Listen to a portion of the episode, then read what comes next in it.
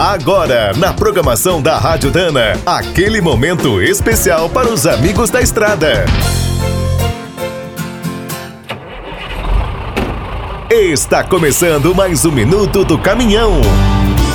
Fique por dentro das últimas notícias, histórias, dicas de manutenção e novas tecnologias.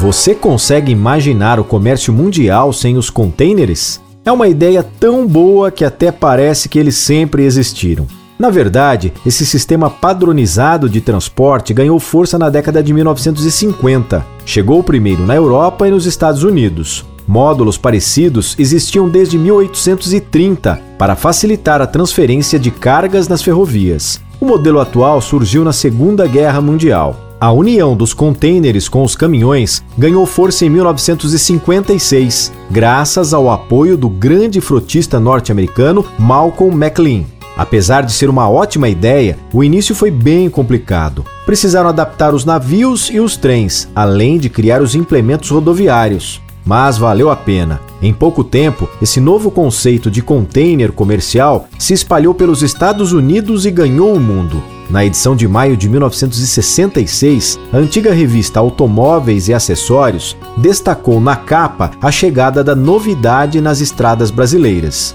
Os últimos passos para a popularização dos containers foram dados entre 1968 e 1972, com a definição de uma padronização mundial. Agora, em 2021, depois de décadas de sucesso, até esse sistema foi afetado pela pandemia estão faltando contêineres em vários países. Quer saber mais sobre o mundo dos pesados? Visite minutodocaminhão.com.br. Aqui todo dia tem novidade para você.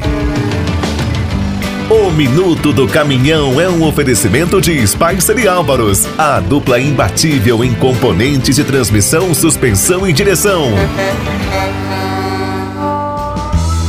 Quem é do trecho já sabe. Para ficar bem informado, a Rádio Dana é sempre a melhor sintonia.